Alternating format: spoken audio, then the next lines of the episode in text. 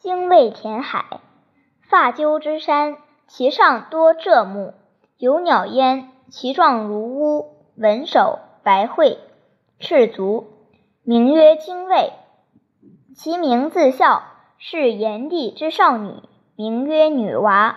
女娃游于东海，逆而不返，故名故为精卫。常衔西山之木石，以阴于东海。《山海经·北山经》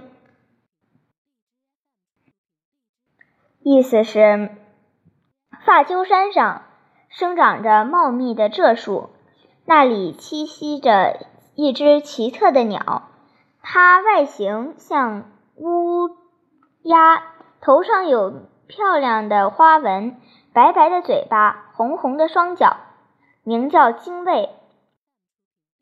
他鸣叫时总是在呼唤自己。精卫本是炎帝的小女儿，名叫女娃。一天，女娃到波涛汹涌的东海游泳，不幸沉入海底，再也没有回来。因之变成了这只精卫鸟，常年累月的口衔西西山上的小枝条、小石子儿，决心要把那。一望无际的东海填平。